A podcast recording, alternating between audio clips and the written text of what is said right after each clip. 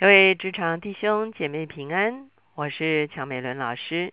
今天我们灵修的进度来到诗篇六十一篇，我们所要一起思想的主题是：你将产业赐给敬畏你的人。我们一起来祷告，天父，我们来到你的面前，我们向你献上感恩，这因为你是垂听祷告的主，这因为这你是坚立我们手中所做之功的主。是啊，因为因此我们深深的相信，是吧？当我们来全心仰望你的时候，是吧？你要将属乎我们的一生的产业，是吧？赐在我们的生命中间，因为我们存敬畏的心在你的面前，是吧？你常常说，一人必承受地土，是吧？是吧？我们谢谢你，唯愿我们在你面前蒙你悦纳，是吧？以至于我们可以哦，是吧？得着你所赐的丰盛产业。谢谢主垂听我们的祷告，靠耶稣的名，阿门。今天我们所读的六十一篇的诗篇呢，是大卫的诗，而且在这个诗中间呢，特别有讲到啊，上帝所啊在地上高立的君王，他会如何来护庇他在地上所高立的君王。我们先一段一段的来看，第一段呢，我们是要来看。作者在上帝的面前的一个呼求，求上帝要来垂听他的祷告。第一节说：“神啊，求你听我的呼求，侧耳听我的祷告。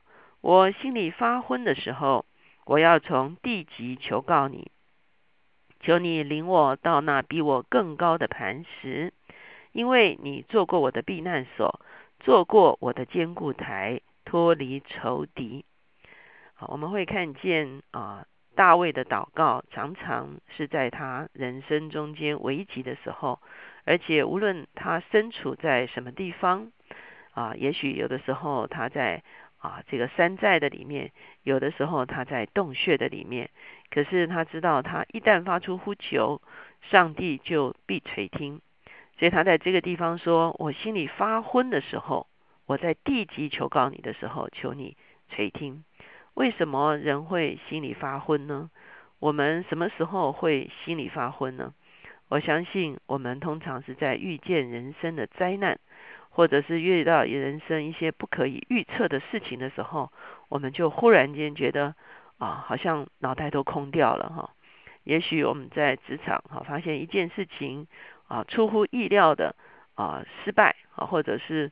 完全不如我们所预期的时候，我们会忽然间一下子自己空掉了，这就是心里发昏的时候。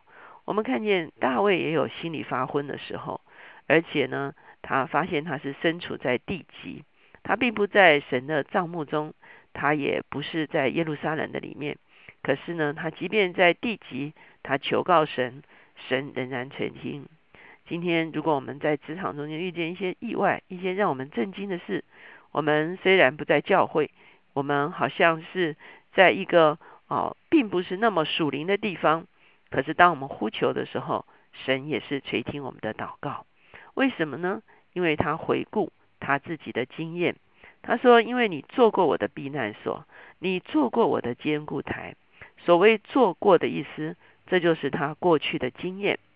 大卫从他过去的经验知道。”在他遭灾难的时候，无论是小的灾难，无论是大的灾难，无论是令人震惊的灾难，上帝都成为他的护庇所。所以他深深相信，这一次虽然他邻里发昏，可是呢，神仍然会做他的护庇所。特别在这个地方说：“求你领我到那比我更高的磐石。”我们知道，无论是啊这个人呢，或者是野兽，在逃躲。仇敌追杀的时候呢，如果能够攀爬到更高的磐石的时候呢，就会啊躲过灾难哈。因为有的时候我们看见有些像羚羊啊啊这个小这个母鹿啊，它啊很快的快速的跳跃到这个更高的磐石上面的时候，往往追它的一些啊这个野狗啊或者是野狼，它们没有办法那么快的跳跃的时候呢，它们就。啊，没有办法追捕到这些跳跃非常快的这个啊，这些这些这些兽类哈，所以我们会发现啊，他说领我到比我更高的磐石，就是我可以脱离我的仇敌哈，我可以脱离追杀，所以这个对大卫来讲呢，都是啊非常贴切，而且非常实际有过经验的。所以现在虽然他心里发昏，可是他深深相信神必然搭救他。接下去的四节五节，我们就会看见他可想神的帐幕，他可想神的居所。我要永远住在你的帐幕里，我要投靠在你翅膀下的隐秘处。呃，这节经文让我们很深的感受到说，大卫对与神同在的一个向往。我相信我们每一次啊聚会的时候，我们来主日，或者是我们参与一些特别的聚会的时候，神的同在非常的强烈。这个同神同在的强烈，让我们真知道我们已经进入神的一个居所，也让我们确定我们是被隐藏在神的翅膀的隐秘处。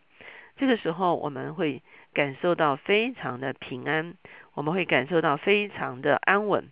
可是，这个经验不应该仅仅是在教会里面或者是聚会的里面，这个经验是应该让我们能够带回到我们日常的生活中，无论回到家中。你仍然隐藏在神的隐秘处，也许来到职场，来到办公室，甚至你要啊简报一个啊一个案子在客户的面前，或者呢你要去开一个大型的会议，有很多需要折冲的事情。可是呢，我们在即便是在这样的情况中间，好像大卫说的啊，我是在地极哈，我并不是在呃会幕里面，我是在远方。可是我在远方，我如同在会幕里面是一样的，因为神自己的同在，深深的护庇我。那在这个经验之后呢，我们就会发现第五节就成了一个非常重要的一个答复啊。他寻求上帝，寻求上帝的同在之后，他说：“神啊，你原是听了我所许的愿，你将产业赐给敬畏你名的人。什么叫做将产业赐下来？”我们知道，对以色列人而言，产业是非常重要的。他们全整个民族呢，是进入到迦南地，成为他们的产业。迦南地分给了十二个支派，每个支派各有自己的产业。然后每个支派又把地业分给了啊各个宗派、各个家族。所以以色列的每一个家族都有他们自己的产业。尤其以色列人对这个业份啊的观念是非常强的，意思就是说，他非常清楚知道他在神所赐给他的产业就是他蒙福之地。呃，在古代人们对土地的这种敏感度要比我们现在还要更强哈，所以他必须有产业。那如果他是一个被驱赶的人，他没有产业的话，他就没有祝福哈。他就失去了他的祝福，他就失去了他得富丰富的一个根据哈。所以你会看见整本旧约的里面非常看重这个地业的这个观念。所以在这个地方，大卫虽然是在流离中，可是大卫也向上帝求说：“请你把啊，你要赐给我的产业赐给我。”那大卫的产业究竟在哪里呢？第一个，我们知道大卫其实是伯利恒人哈。那那我们在想说，那是不是他的产业是在伯利恒呢？因为伯利恒也是一个属犹大支派的一个地业嘛，哈。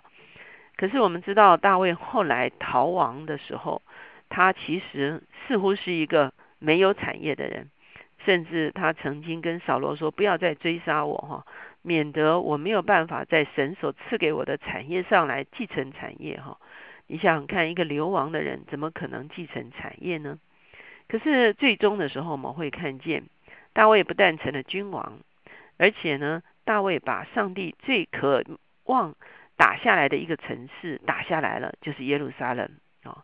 耶路撒冷这个城市非常特别，它是位在这个啊犹大支派跟这个便雅悯支派的交界哈。所以扫罗作王的时候，他也可以把耶路撒冷拿下来，可是他没有哈耶路撒冷。在他们进入耶呃这个应许之地之后，就一直还是在这个耶布斯人的手中哈。那可是到了大卫的时代，他似乎明白神的心意，所以他就把耶路撒冷打下来了。坦白讲，从某一个角度来讲，耶路撒冷就成了大卫的产业，成为大卫的地业哈，因为它也可以属于是犹大支派的哈。所以呢，我们会发现，果然上帝真的是把大卫的产业不但为他保留，而且呢，为他啊，最后呢，他为上帝打下耶路撒冷，而耶路撒冷也成了他自己的产业。第六节、第七节就讲到上帝跟君王之间的关系。你要加天王的寿数，他的年岁必存到于世世，他必永远坐在神面前。愿你预备慈爱和诚实保佑他。这段经文让我们觉得蛮特别的哈。如果为王求长寿，是我们可以理解的哈。那可是怎么为王求永永远远坐在宝座上，坐在神面前呢？我们就知道这段经文呢，其实已经回应了上帝跟大卫所立的约。大卫不但进了耶路撒冷，大卫不但高立成为君王，而且大卫啊领受了一个上帝赐给他的约，就是他的子孙世世代代断不绝坐在宝座上。当然，从历史的角度，我们知道啊，南国犹大一直都是大卫的子孙做王，可是最后犹大也被掳了。因此，上帝承诺大卫他的子孙永远坐在宝座上。最后成就在谁身上呢？当然是成就在大卫的子孙耶稣基督的身上。所以呢，在这样的经文中间，我们可以说，大卫自己成了君王，而且他深深的明白，有一天在他的宝座上，在他的子孙中间，有一位是上帝所高立的弥赛亚。是一位永远掌权的君王，所以这段经文呢，其实也算是一段所谓弥赛亚预言的经文。第八节说：“这样，我要歌颂你的名，直到永远，好天天还我所许的愿。”我们看见这个诗篇中有两次谈到许愿，哈。第五节说：“你原是听了我所许的愿。”第八节说：“好天天还我所许的愿。”大卫究竟许了什么愿呢？我相信大卫所许的愿，跟让上帝的约柜能够进耶路撒冷，而且建造圣殿是紧紧相关的。我们看见诗篇一直告诉我们说，大卫爱慕神的帐幕，爱慕神的居所，不仅仅是他自己进了耶路撒冷得地为业，而且呢，他也把约柜搬进到耶路撒冷，为上帝的约柜。在上帝的宝座找到了安息之所，找到了安置之所。因此，我们看见大卫的宝座跟上帝的宝座就连在一起了。所以，大卫在地上执掌王权，他就将上帝宝座的啊公义正直的王权施行在这个地上，这才是一个君王最大的一个保障。今天我们不仅是在上帝的面前恳求上帝将我们的产业赐给我们。同时，我们要向主说：主要在这个产业上，愿你来掌权，好叫我在这里啊掌权的一个经验呢，是连于你天上的宝座。我是带你治理大地，我是带你治理我的职位，我是带你治理我的公司，我是带你治理你放在我手下我权下的事情。这个时候呢，我们的权柄就是一个被保障的权柄。我们一起来祷告。现在，耶稣，我们向你献上感恩，是吧？因为你在父的面前已经坐在父宝座的右边，主要永远的执掌王权，是吧？而且你将你的权柄赐给我们，只要当你把地业赐给我们的时候，你同时把权柄赐给我们，让我们在我们的地业上可以与你一同来执掌王权。这样的时候，我们的权柄是受你所保护的，主要我们不仅仅是受我们的环境呃所允许。或者是受我们的单位所授权，主要我们也乃是要将我们的权柄连于天上的宝座。大卫怎样得着耶路撒冷为地业，并且在耶路撒冷做王掌权？那今天无论你把我们量在哪里，让我们可以享受我们的地业，而且让我们在我们的地业上将你自己的王权彰显出来。谢谢主垂听我们的祷告，靠耶稣的名，阿门。我们看见圣经中间有非常多掌权的经文，让我们深深的明白。今天我们就让耶稣基督在我们的身上，借着我们在我们手中所做的工作上面执掌王权。这个时候，我们所掌权的地方，同时也就是他所赐给我们的地业。